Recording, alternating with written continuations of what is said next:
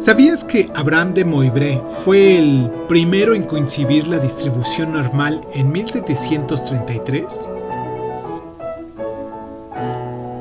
La distribución normal describe el patrón de distribución de ciertos tipos de estadísticas. Por ejemplo, las puntuaciones de las pruebas de inteligencia y los estudios sobre estatura generalmente encajan a la perfección en esta distribución que tienen la forma de una campana y por lo que también se le conoce frecuentemente como la distribución de campana.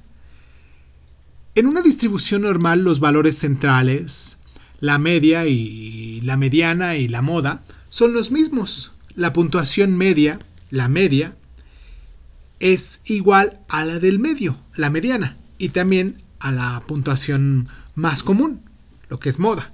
Por ejemplo, en una distribución normal de la altura de las mujeres estadounidenses, la altura media es de 1.64 centímetros. Es decir, hay tantas mujeres más altas de 1.64 como las como más bajas. Y la altura más común entre las mujeres norteamericanas es de 1.64.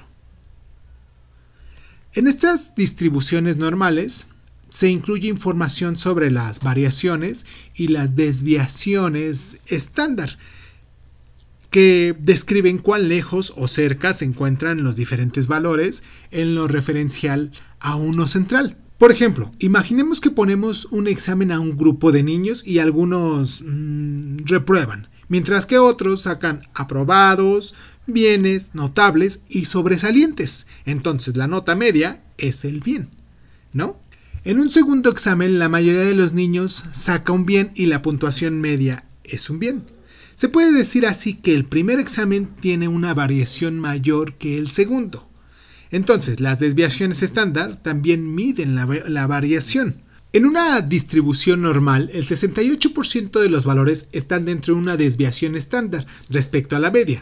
El 95% dentro de las dos desviaciones estándar respecto a la media y el 99.7% dentro de tres variaciones estándar respecto a la media. Esto se conoce como la regla empírica y generalmente se expone simplemente como 68, 95, 99.7. En las puntuaciones de coeficiente intelectual, un 100 es el valor central, o sea, media, mediana y moda. Una puntuación de 145 está a tres desviaciones estándar de la media y una de 65 también. Esto significa que cada 2.000 personas tienen una puntuación superior a 1.45 y otras tres una inferior a 65. ¿Sabías que la distribución normal también se conoce como campana de Gauss en honor a Cary Friedrich Gauss?